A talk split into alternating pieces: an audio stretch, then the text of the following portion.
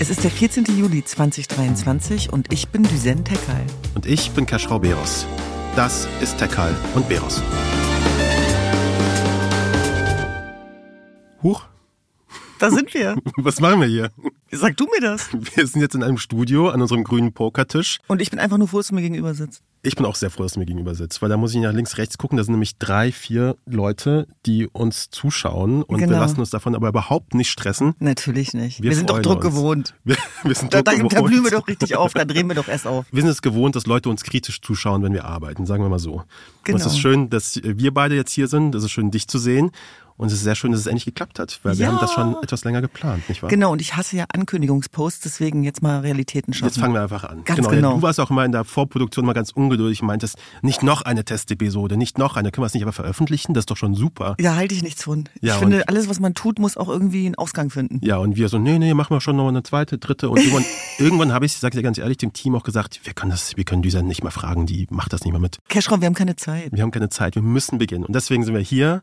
Ich freue mich. Lass uns doch erstmal kurz vorstellen, vielleicht unseren ZuhörerInnen. Wer bist du überhaupt? Ja, ich bin Düsen und ich bin, glaube ich, viele. Also manchmal auch vielen zu viel vielleicht, ja, kann Ja. sein. Ich bin äh, Tochter, ich bin Schwester, ich habe noch zehn Geschwister, ich bin Journalistin, ähm, Kriegsberichterstatterin geworden aufgrund meines Aktivismus und heute bin ich auch Sozialunternehmerin mit immerhin 70 Mitarbeitern weltweit. Also wir haben eine Menge zu tun. Äh, okay, ich bin jetzt, mir ist ganz schön schwindelig, weil du bist so ein bisschen so, so eine Art Multiverse in einem Menschen irgendwie. Du machst so wahnsinnig viel und bist an 100 Orten gleichzeitig. Keine Ahnung, wie du das machst. Ich bin Kaschrau Beros. Ich bin wirklich nur ein oller Journalist äh, und mache normalerweise Doku-Podcasts mit Andan, unserer Produktionsfirma, die auch diesen Podcast macht. Und ich tue eigentlich nichts anderes, als den ganzen Tag mir zu überlegen, wie wir Journalismus in Geschichten erzählen. Und deswegen freue ich mich, mit dir zusammenzusitzen, weil wir machen hier auch nichts anderes. Wir versuchen irgendwie jede Woche zusammenzukommen und das, was da draußen in der Welt passiert, irgendwie sinnvoll zu diskutieren und zu besprechen. Genau, und deswegen bist du natürlich auch kein oller Journalist, du Tiefstapler. Äh, okay, nächster Punkt. Äh, sag mal, worum geht es eigentlich? Warum machen wir diesen Podcast?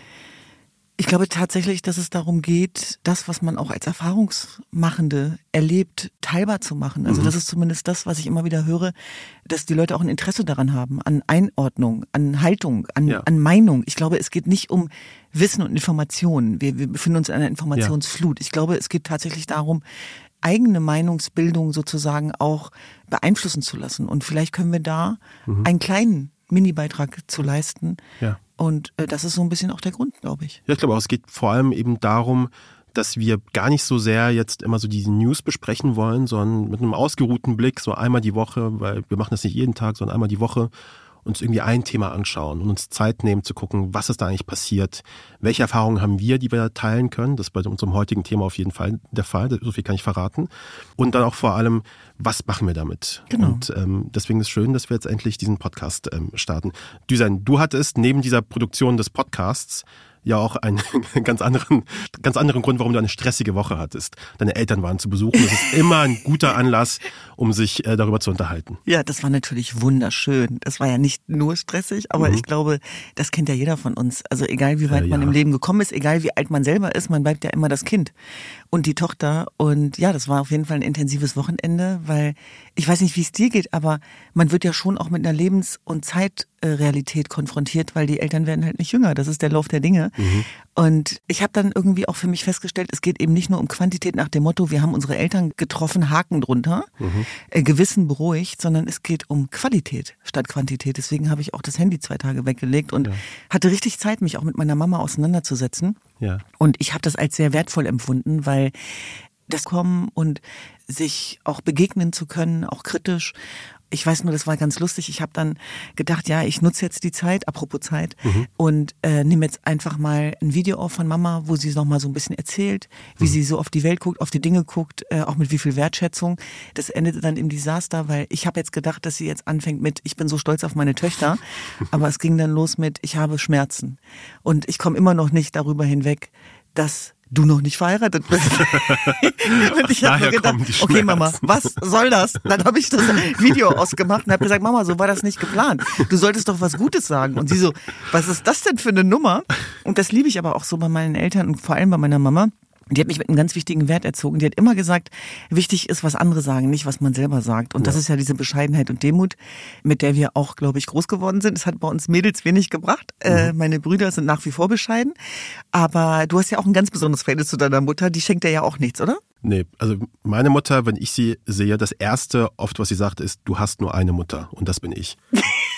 Das äh, wird immer, das ist wie so ein Mantra, das sagt sie immer wieder. Und sie sagt, das ist ein selbstverständlicher Satz, Mama, natürlich. Aber sie sagt das immer wieder. Du hast nur eine Mutter. Vergiss nie, du hast nur eine Mutter. Das bin ich. Das ist das eine. Und das andere ist, ich habe vor ein paar Monaten äh, ein ganz, ganz schönes Ereignis, weil ich war auf dem Cover eines Magazins. Das war das erste Mal, Journalist-Magazin, das ist so ein Magazin für Journalistinnen. Und da war ich auf dem Cover und super toll und habe meine Mutter natürlich auch ein Exemplar schicken lassen. Überraschung, die hat die Post geöffnet und habe ich mit ihr telefoniert und dachte so, die sagt jetzt, wie geil sie das alles findet und toll. So und meinte, ja, aber so ein bisschen, also was, hatten Sie kein Make-up oder so? Kein, kein Stylisten? Warst du vorher nicht beim Friseur oder sowas?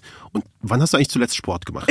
So, so fängt das an. Also die holt uns natürlich, also mich holt sie auf jeden Fall immer wieder zurück die sind immer wahnsinnig stolz auf, äh, auf alles, was ich mache, aber wir haben trotzdem diese Momente, wo man äh, so ein bisschen äh, einen Schritt zurück tun kann, sagen, okay, gut, ausatmen. Deine Mutter hat noch genug Kritikpunkte, wenn ich irgendwo hingehen möchte, um sie abzuholen. So. Also das war das, was ich da erlebt habe. Ähm, aber genug über unsere Eltern. Ich genau. würde sagen, wir steigen ähm, direkt ein, denn heute, heute ist ja der 14. Juli, der Tag, an dem diese Episode erscheint. Und der 14. Juli ist ein ganz besonderer Tag, nämlich Nationalfeiertag in Frankreich. Und um Frankreich soll es heute auch gehen.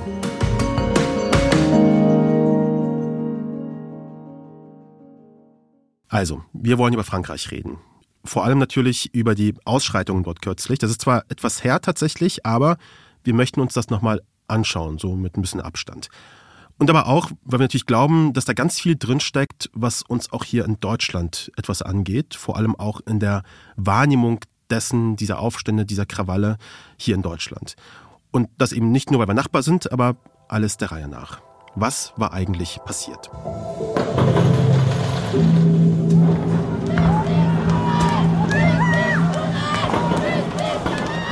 Am 27. Juni wird der 17-jährige Nahel in Nanterre, einem westlichen Vorort von Paris, von einem Polizisten erschossen, als er sich einer Verkehrskontrolle entziehen will. Daraufhin entlädt sich eine Gewalt gegen den Staat, gegen Polizeigewalt, gegen Benachteiligung und Diskriminierung. Tausende Menschen protestieren. Laut dem Deutschlandfunk brennen über 10.000 Mülltonnen, über 5.000 Autos und über 1.000 Gebäude. Darunter auch Rathäuser oder Schulen, also Gebäude, die mit dem Staat assoziiert werden. Dusen, du fährst ja am Mittwoch letzte Woche nach Frankreich. Also es ist, glaube ich, eine Woche nach den Krawallen. Da sind quasi die heftigsten Nächte schon hinter uns.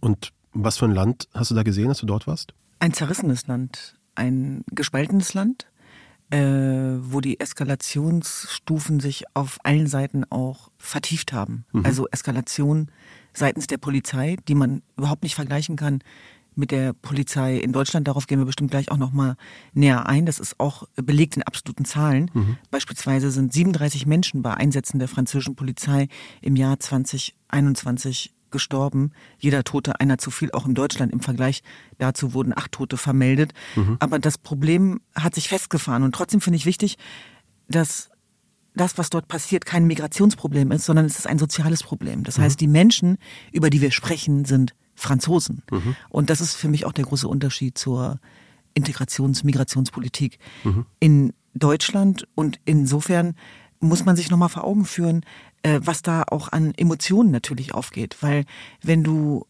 Staatsbürger dieses Landes bist und dich als Franzose begreifst, und das haben die Franzosen besser hinbekommen mhm. als wir hier in Deutschland, dann tut das weh. Dann tut das weh, wenn du trotzdem ausgeschlossen bist, wenn mhm. du sozusagen aus dem Bildungssystem abgeschnitten bist, denn bei all den Problemen, die wir hierzulande haben, sind die Chancen für den sozialen Aufstieg, für die Franzosen aus den Banlieues mit mhm. migrantischen Wurzeln, mit überwiegend maghrebinischen Wurzeln, fast unmöglich, wenn ja. du nicht diesen Gymnasialabschluss hast.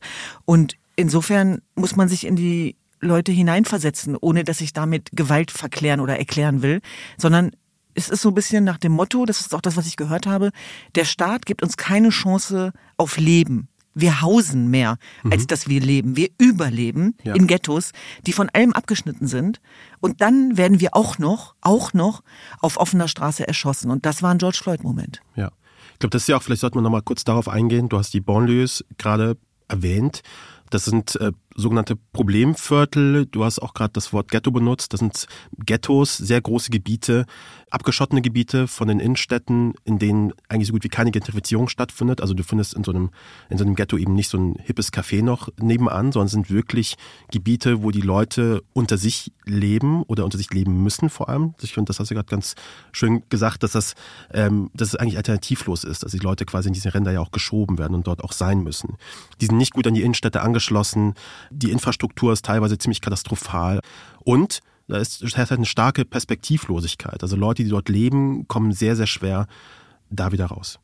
Ganz genau, die Jugendarbeitslosigkeit ist dreimal höher beispielsweise als in, in Deutschland. Mhm. Und die äh, Banlieues wurden weit ab vom Schuss des Stadtzentren aus dem Boden gestampft. Und du hast es gerade auch beschrieben, die sind viel isolierter, als äh, es in deutschen Vorstädten der Fall ist. Und natürlich haben wir hier auch Ghettoisierung, Segregation, mhm. aber nicht in dem Ausmaß. Und das fängt schon de facto damit an, dass es gar nicht so leicht ist für die Menschen, überhaupt mit Bus und Bahn in die Stadt zu kommen, geschweige denn, dass es ideell gewünscht ist und was das emotional bedeutet, auch nicht dazuzugehören, darüber kann man ganze Themenabende machen. Also mhm. auch, was das eben für einen Schmerz verursacht. Und ich möchte noch mal konkreter werden.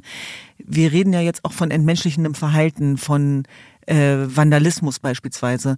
Und ähm, damit das auch nochmal klar ist, alle Gewalt, auch gegenüber Staatsgewalt, Polizeibeamten, die übrigens auch um Leib Leben fürchten, das hat sich sozusagen ja. hochgeschaukelt, ist natürlich eine Gewalteskalation zu viel. Und trotzdem, wenn wir diese Ursachenforschung äh, betreiben wollen, müssen wir ja zurückgehen in die Elterngeneration, die ja auch schon dehumanisiert worden sind. Mhm. Äh, Jahrzehnte bevor. Das heißt, dieser Schmerz ist damals sozusagen schon eingepflanzt worden und entstanden. Und das einzige Mittel, was man hat, um dem zu entkommen, ist ja auch Aufstieg durch Bildung. Mhm. Also viele Sozialreformen wurden einfach nicht gemacht seit den 50er Jahren. Und die Chancen für den sozialen Aufstieg sind fast unmöglich. Also man hat zu sehr auf die Eliten gesetzt. Mhm. Die berufliche Ausbildung hat man brach liegen lassen. Es gibt kein Ausbildungssystem mit Lehre im Betrieb oder in der Schule. Die Betriebe haben stets nicht eingesehen, warum ihnen die jungen Leute zwei bis drei Tage zur Verfügung stehen sollen. Und das führt auf Dauer dazu, dass sich eine große, unausgebildete Arbeitsreservearmee bildet, die kaum Perspektiven auf Aufstieg hat, die eher arm bleibt. Und ich bin fest davon überzeugt, dass das den Boden dafür bereitet, dass sich lange aufgestauter Frust entlädt, wo keine Chancen sind. Das ist übrigens auch ein Phänomen, was über Frankreich hinausgeht. Da entsteht Frust. Das heißt, es muss fließen. Da ist Energie, gerade von jungen männlichen Franzosen, und die muss irgendwo hinfließen. Mhm. Und wenn es da keine äh, Strukturen gibt, wo man andocken kann, dann, dann haben wir ein, Problem. Und äh, vielleicht kann man das auch nochmal konkretisieren wer in Frankreich keinen gymnasialen Schulabschluss hat, kurz gesagt das BAC, der ist praktisch vom Arbeitsmarkt ausgeschlossen. Mhm. Ja, das heißt also auch Quereinsteiger, Senkrechtstarter, das das gibt es alles nicht. Und das ist tatsächlich so ein bisschen gewinnen oder verlieren. Und wenn man dann vorgelebt bekommt, wie schön, wie vermeintlich schön das Leben der anderen ist, dann entsteht natürlich ein Ungerechtigkeitsgefühl. Das ist ja auch der Grund, warum wir auch hier in Deutschland immer wieder dafür werben, dass dieses Bildungssystem viel mehr äh, gefeiert werden muss, an den richtigen Stellen, aber auch kritisiert werden muss an den Stellen, wo es immer noch benachteiligt. Und wir wissen sozusagen aus unterschiedlichen Studien, dass es immer noch eine wahnsinnig große Rolle spielt, welche Herkunft du hast, welche Religion du hast und was für einen Abschluss du hast und wo deine Eltern herkommen. Mhm. Und ich meine, wir haben es eben am Anfang besprochen. Wir sagen, oder ich habe es ja auch ganz deutlich gemacht, dass es kein Migrationsproblem, sondern ein soziales Problem ist. Wenn ein soziales Problem aber Jahrzehnte ignoriert wird, dann wird es irgendwann zum Migrationsproblem. Das heißt, der Moment, wo dann ein Traditionsverständnis abgeleitet abgeleitet wird aus einem Religionsverständnis, der da sagt, wenn ihr mich nicht wollt, will ich euch auch nicht, dann bin ich auch kein Franzose.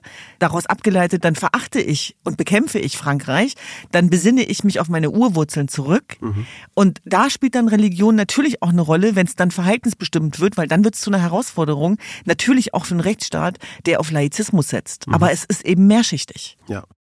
Vielleicht sollten wir an dieser Stelle nochmal kurz darauf eingehen, wogegen dieser Frust eigentlich kämpfen muss. Du hast es vorhin noch schon kurz gesagt, es geht um Polizei, Polizeigewalt auch viel, also die Art, wie mit äh, diesen Menschen dort in diesen, in diesen Ghettos auch umgegangen wird.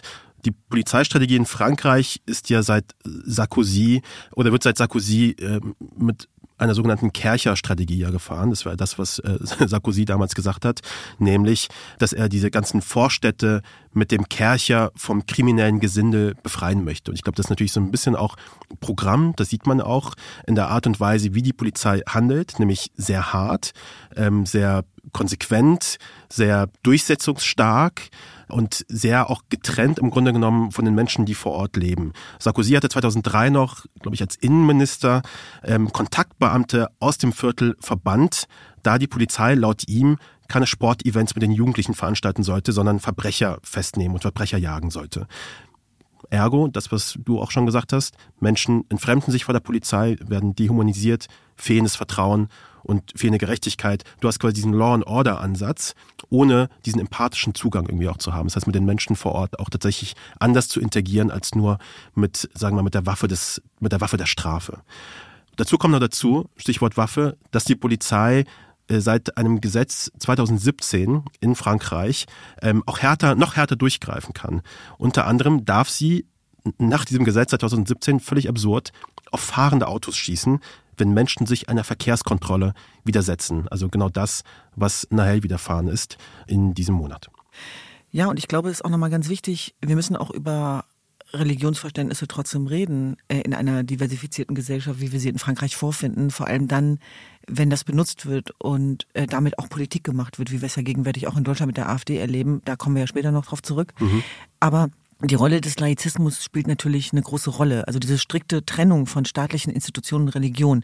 Der Vorteil ist sozusagen, oder so wie es gedacht war, ist, dass Religion Privatsache bleibt mhm. und alle Religionen gleich behandelt werden, sozusagen auf dem Papier. Aber es hat natürlich den Effekt, dass für abgehängte Teile der Gesellschaft Religion zum Ein und Alles wird, zum Rettungsanker in Sachen Identität und Zugehörigkeit. Quasi als Antwort darauf, äh, wenn du sozusagen meine Religion unsichtbar machen willst, dann gebe ich sie jetzt doppelt und dreifach zurück. Also was, haben wir was einzuwenden? Genau, haben wir was einzuwenden gegen Religion? Natürlich nicht. Mhm. Religionsfreiheit ist ein wichtiges Gut und auch in unserem Grundgesetz verankert. Mhm. Aber es gilt auch das Recht auf Glaubensfreiheit beispielsweise.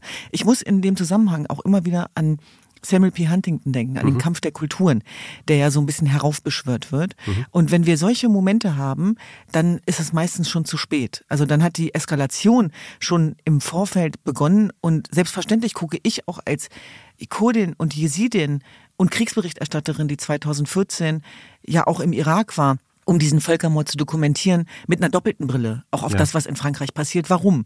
Weil viele Frauenfighters damals auch aus Frankreich kamen. Also mhm. Menschen, die in Frankreich geboren und aufgewachsen sind, übrigens genauso wie in Deutschland, die sich auf den Weg gemacht haben, Tausende, in den Irak, um sich den IS-Mörderbanden anzuschließen, um zu morden. Das heißt, die sind zwar in Deutschland oder in Frankreich geboren, sie sind aber nie angekommen.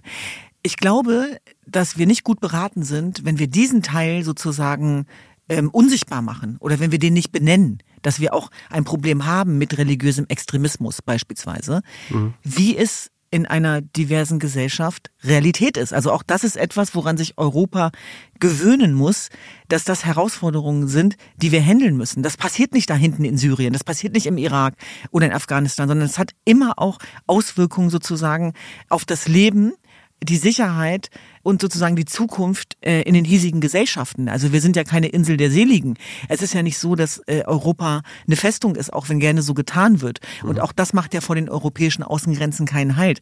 Und deswegen ist es so immanent wichtig, gerade aufgrund der demografischen Entwicklung, wenn wir uns die mhm. vergegenwärtigen, sowohl in Frankreich als auch in Deutschland, dass sozusagen dieses Versprechen, dass jeder Mensch Teil dieser hiesigen Gesellschaften ist, ob in Frankreich oder in Deutschland, dass dieses Versprechen 1000 Prozent eingelöst werden muss, weil wenn das nicht der Fall ist, bereiten wir den Nährboden. Das heißt umgekehrt nicht, dass jemand, der sich nicht integriert oder aufgenommen fühlt, zu Gewalt greifen muss. Auf gar keinen Fall.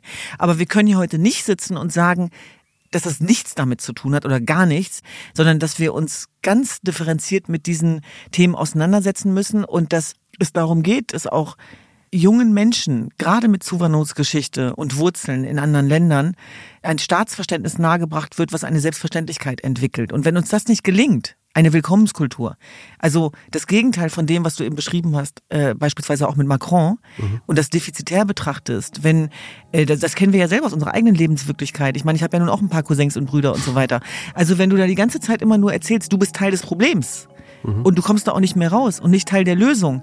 Und man sich sozusagen abstrampelt, dann wird bei jedem irgendwann der Moment kommen, wo er sagt, wenn du mich nicht willst, will ich dich auch nicht. Und deswegen glaube ich, dass wir diesen Schmerz niemals unterschätzen dürfen.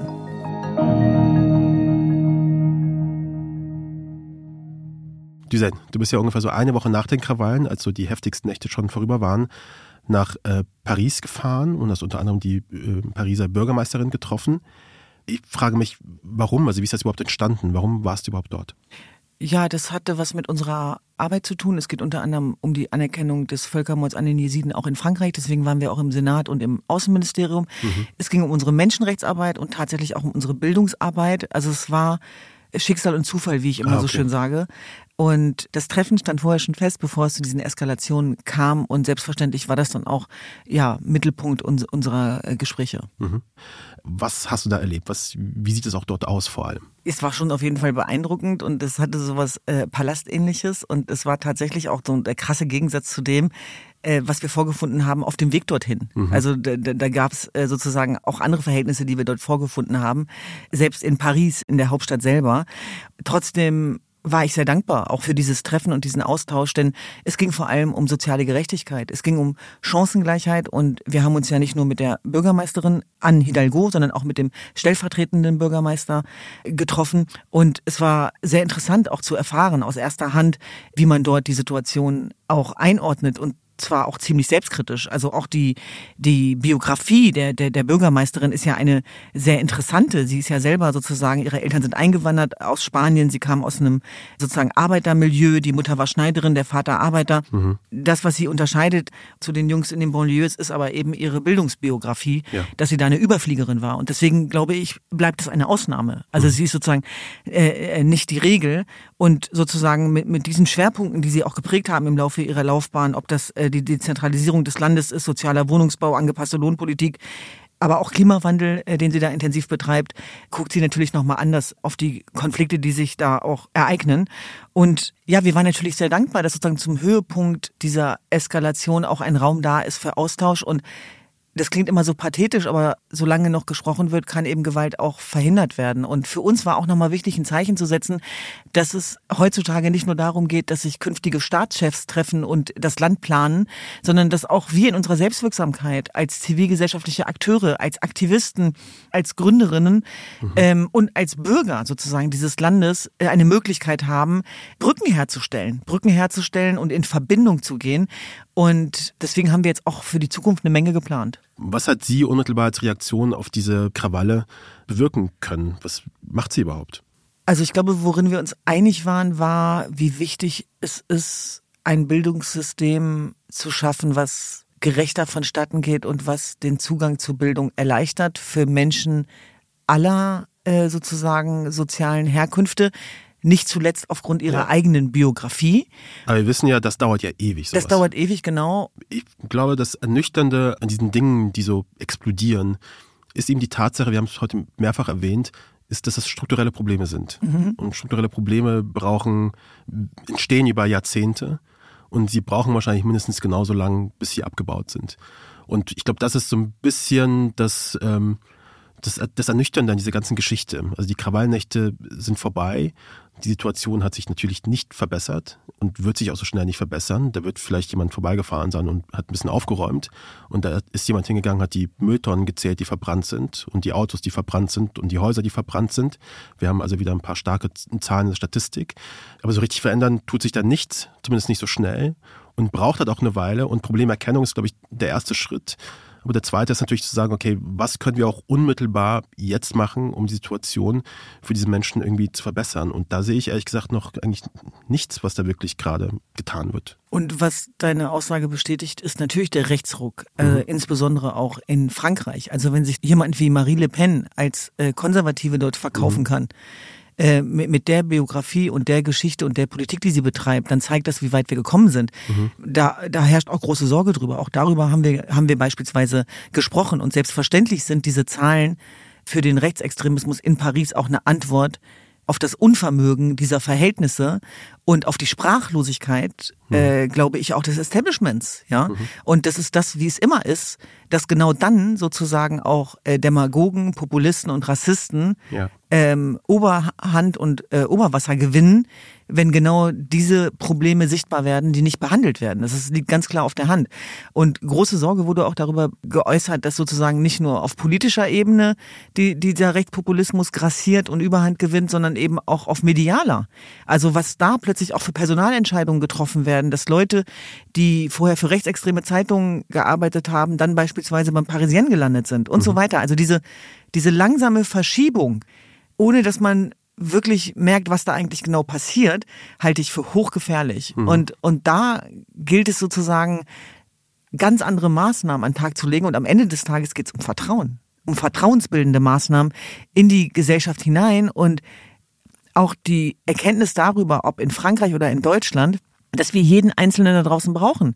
Und jeder, der sozusagen nicht einhergeht und der ein Vertrauensproblem hat und der sagt, ich fühle mich nicht beschützt in diesem Staat, das ist ein, ein, eine Gefahr für uns alle und auch eine Warnung. Und dass die auch berechtigt ist, zeigen uns auf der anderen Seite ja auch die Zahlen der Toten und Morde, die begangen worden sind. Äh, Stichwort NSU und Hanau die wir ja auch immer ganz gerne wegwischen. Ja, ich möchte zum Schluss vielleicht noch auf eine letzte Anekdote verweisen. Ich finde, die fasst ganz gut zusammen, was da passiert ist. Nämlich, wie so oft gab es nach solchen nach solchen äh, Ausschreitungen, nach solchen äh, Momenten gab es Spendensammlungen. Also es wurden Spenden gesammelt, zum einen für die Familie von Nahel, des verstorbenen Jugendlichen, und auf der anderen Seite auch Spenden gesammelt für den beschuldigten Polizisten. Und ich finde es jetzt bezeichnend, dass für den Polizisten das Vielfache des Geldes zusammengekommen ist, als natürlich für den verstorbenen Jugendlichen. Nämlich einfach zu sagen, okay, die Sprachlosigkeit, ich sag mal, des Privilegs äußert sich dann quasi mit Geld. Einfach, nämlich zu sagen, in so einer Situation bin ich auf der Couch und spende 3000 Euro ähm, an den beschuldigten Polizisten und damit hat sich das erledigt. Und ähm, ich finde, das fasst eigentlich ganz gut zusammen, auch diese, diese Ohnmacht, die man dort spürt, glaube ich. Ja, was für ein Moment auch der Wahrheit tatsächlich, ne? Weil das sind ja Fakten, äh, die da auch geschaffen werden mit Geld. Und ja. wenn ich mich daran zurückerinnere, dass die Großmutter auch von Nahel ja auch zur Deeskalation aufgerufen hat und die Gemüter beruhigt hat, obwohl sie diesen schmerzlichen Verlust zu beklagen hatte, was für eine menschliche Größe eigentlich auch dazugehört. Das muss man sich auch nochmal vergegenwärtigen oder auch Nationalspieler, die dann auch eben nochmal dazu aufgerufen haben zur Beruhigung wo ich mir nicht ausmalen will, was auch für eigener Schmerz noch da eine Rolle spielt, dann muss ich sagen, habe ich großen Respekt davor und ich finde, das lässt uns sehr tief reinblicken. Also man kann immer ganz viel analysieren und von außen irgendwie reintragen, mhm. aber die Momente der Wahrheit, die sind ja dann auch ziemlich deutlich.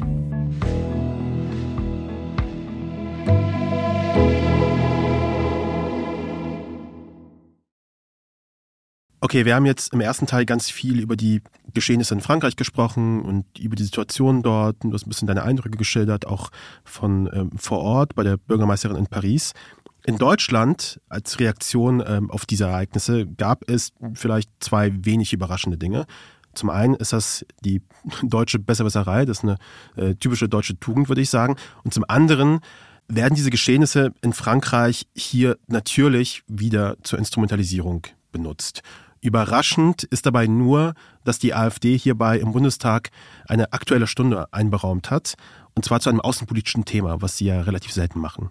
Das überrascht natürlich nicht, weil es ist ja die Kernidentität dieser Partei, die sich ja. darüber definiert, Islamfeindlichkeit und Ausländerfeindlichkeit zu bedienen. Mhm. Und äh, da ist das natürlich eine äh, gute Gelegenheit, einmal auf Frankreich äh, hinzuleiten, um dann die Ängste zu schüren und das Ganze dann zu übertragen auf Deutschland. Ja.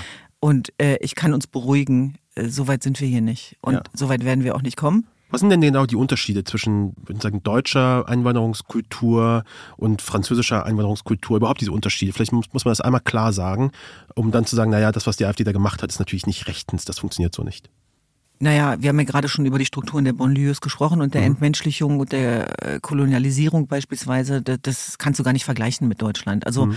de facto ist es hier so, dass gar keine gewollte Integrationspolitik äh, stattgefunden hat bis vor wenigen Jahren. Das muss man ganz klar so sagen. Also mhm. meine Elterngeneration äh, wurde als Gäste verhandelt. Und das ist das, was Jagoda Marinet immer wieder sagt. Gäste fragen nicht nach Bürgerrechten. Das hat mhm. ja Gründe, warum die schwarze Bürgerrechtsbewegung für mich sozusagen etwas war, wo ich hinaufgeschaut habe, weil die Role Models mir hier gefehlt haben. Mhm. Ja? Und allein die Tatsache auch des Blut- und Bodenrechts, dass wir hier geboren und aufgewachsen sind und trotzdem um unsere deutsche Staatsbürgerschaft kämpfen mussten und auch zwar mit, mit, mit, mit scherzhaften Konsequenzen, dass einem auch da in den Behörden äh, sozusagen da keine Willkommenskultur vermittelt worden ist, sondern dass das ein ganz rauer Wind war, der einem da entgegengeweht ist. Und das kann man nicht einfach so wegwischen. Mhm. Man kann auch die Verletzungen gegenüber unserer Elterngeneration nicht wegwischen. Man kann auch die Tatsache, dass sie zum Wirtschaftsaufbau beigetragen haben, unter Tage, am Fließband, bei VW, bei Conti, da können wir alle Geschichten erzählen.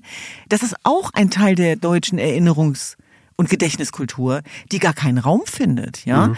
Und dass wir jetzt erst dabei sind, in diesem Jahr, beispielsweise mit den unterschiedlichen Gesetzen, die jetzt auf den Weg gebracht werden, dass wir zumindest rechtlich, faktisch die Gesetzeslage so angleichen, dass man die Möglichkeit hat, auch die deutsche Staatsbürgerschaft zu erlangen, wenn man gewisse Bedingungen dabei erfüllt. Das zeigt ja, äh, wie weit wir da noch hinterher sind. Und in Frankreich, die Menschen, über die wir dort reden, sind Franzosen.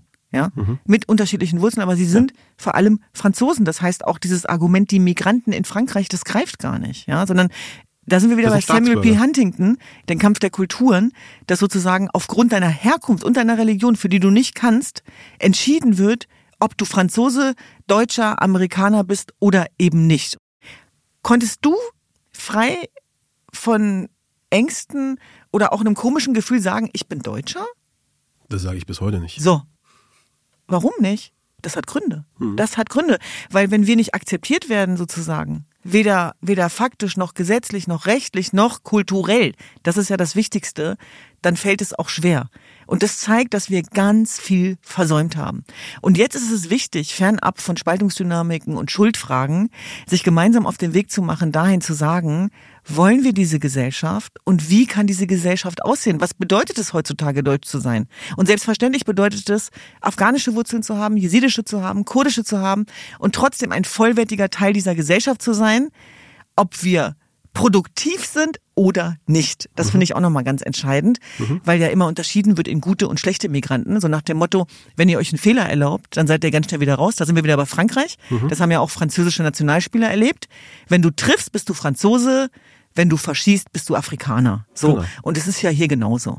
Und, und da glaube ich, haben wir noch eine Menge vor uns. Und tatsächlich ist es so, was wie ein Paradoxum klingt, ist so, dass Frankreich da schon weiter fortgeschritten ist. Deswegen wird dort mehr gestritten diese Herausforderungen kommen auf uns noch zu, aber es geht darum, nicht Angst davor zu haben, sondern das anzupacken, hinzusehen, die Realitäten anzuerkennen und zu begreifen, dass die Menschen Teil der Lösung sind, die wir mitnehmen.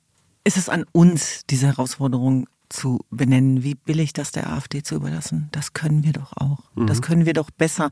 Und wenn Sie Menschen mit Zuwanderungsgeschichte betreffen, dann müssen wir es genauso ansprechen, wie wenn Michael das, das Verbrechen begangen hat, ja. ohne uns dem Generalverdacht aussetzen zu müssen, dass wir jetzt ausländerfeindlich sind, weil wir das Problem angesprochen haben. Ja. Das ist es ja nun auch nicht.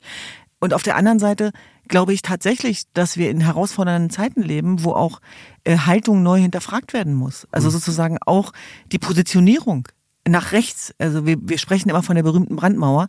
Und da muss ich ganz ehrlich sagen, war ich ziemlich begeistert von der Rede von Armin Laschet und beeindruckt und ich fand es auch richtig und wichtig, dass sie von Armin Laschet kam, aus der CDU. Und deshalb hat auch ihre Partnerpartei Front National in Frankreich im Parlament gesagt, ausländische Straftäter ausweisen. Und dann hat der französische Innenminister entgegnet, 90 Prozent der Festgenommenen sind Franzosen. Es geht hier um kriminelle Jugendliche und nicht um Ausländer. Sie sprechen Französisch, Sie haben, es geht doch nicht um Kultur.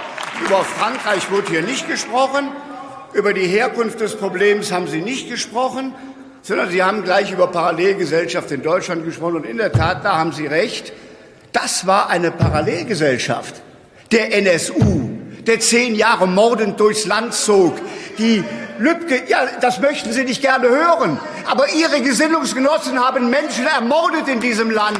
Das war eine Parallelgesellschaft.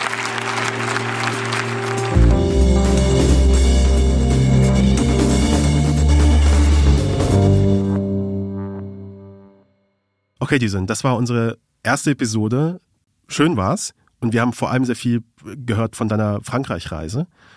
Und mich würde am Ende jetzt noch interessieren, ähm, was du zu einer anderen Station sagst. Nämlich du warst nicht nur bei der Bürgermeisterin in diesem prunkvollen Palast, würde ich sagen, sondern auch an einem Laufsteg, nämlich im Rahmen der Fashion Week.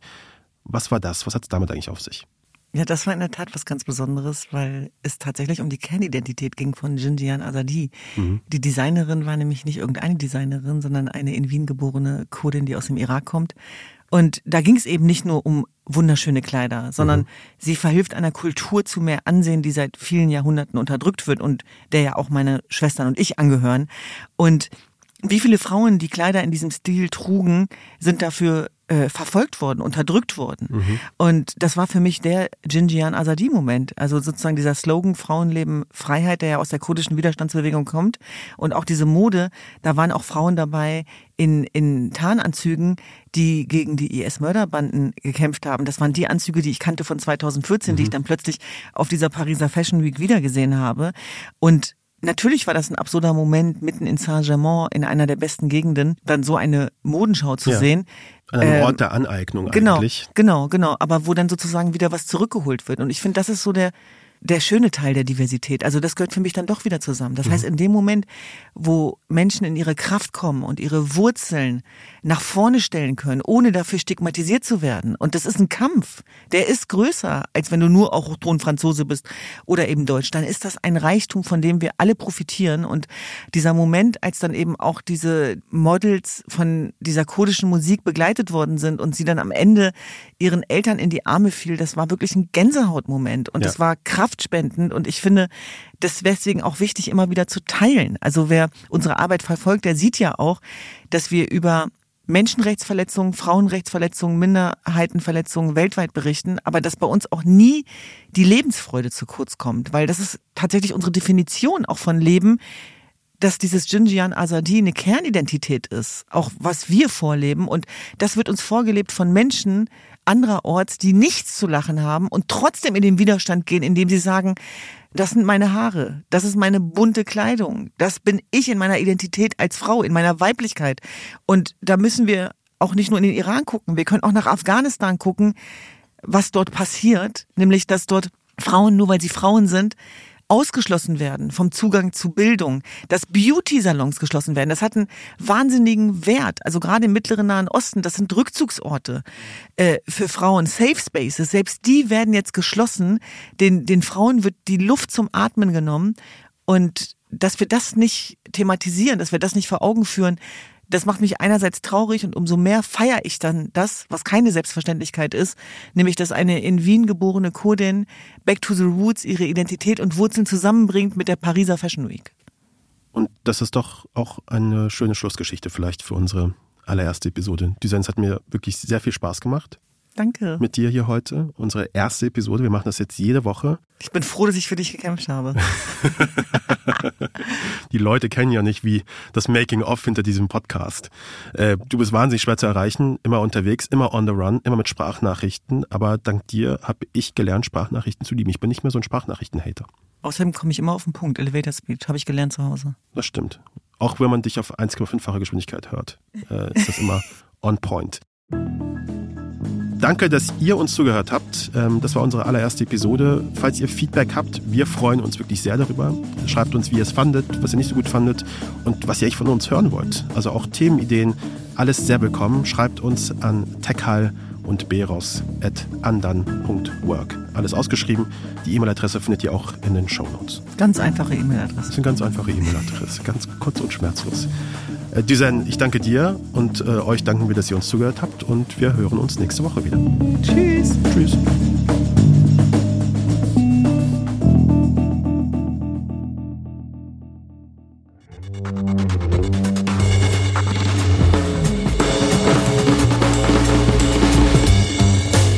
Tekal und Beros ist ein Andan Original mit Duzen Tekal und mir, Keschrau Beros. Redaktion Paula Cornelius, Georg Schmidtmann und Patrick Stegemann. Technische Produktion und Sounddesign Henk Heuer und Marta Gerosa. Mit Originalmusik von Jakob Ilja. Cover von Ram Studio. Unsere Executive Producer sind Patrick Stegemann und ich, Keschrau Beros. Falls euch diese Episode gefallen hat, freuen wir uns, wenn ihr uns weiterempfehlt und den Kanal abonniert. Für weitere Informationen zu unseren WerbepartnerInnen schaut bitte in die Show Notes. Danke fürs Zuhören und bis zum nächsten Mal.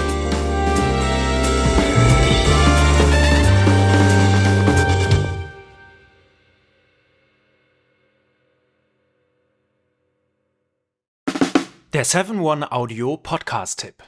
Mein Name ist Paul Ripke und heute geht es um den Podcast AWFNR. Alle Wege führen nach Ruhm. Der Paul Ripke Podcast, das ist ein Gesprächspodcast für seichte Unterhaltung. Also, du lauschst zwei Menschen, manchmal auch drei, bei einem Telefonat oder einem Gespräch dabei zu, wie sie darüber labern, was in ihrer letzten Zeit so abging. Bei AWFNR rufe ich Leute aus meinem Telefonbuch, interessante Freundinnen aus aller Welt an, neben Poldi, Lola Weipert, Bowser kommen hier auch regelmäßig, Chrissy Martin und Caro Kauer zu Wort. Oder eben auch Menschen, Menschen, die einfach mich begeistert haben. Jonas Deichmann war da, Jan Ulrich, mit dem habe ich gesprochen. Und grundlegend weiß ich nicht ganz genau, was da in der Zukunft passiert, aber ich rufe Leute an, die ich in der Woche vielleicht auch mal kennengelernt habe und die mich inspiriert haben, um vielleicht euch da draußen auch ein ganz klein bisschen zu inspirieren. Jedes Gespräch überrascht zumindest mich jedes Mal aufs Neue und manchmal kommt sogar dabei raus, dass ich danach mich für ein Praktikum bei Big FM bewerbe und vielleicht sogar das eine oder andere berufliche Erfolgserlebnis feiern darf. Danke, Lola, dafür. Schau mal. Also jeden Dienstag um 16.20 Uhr deutscher Zeit, vor 20 und so, gibt's eine neue Folge AWFNR. Und wenn du die nicht verpassen willst, dann abonniere jetzt den Podcast auf dem Podcast-Player deines Vertrauens. Viel Spaß beim Hören von Alle Wege führen nach Ruhm.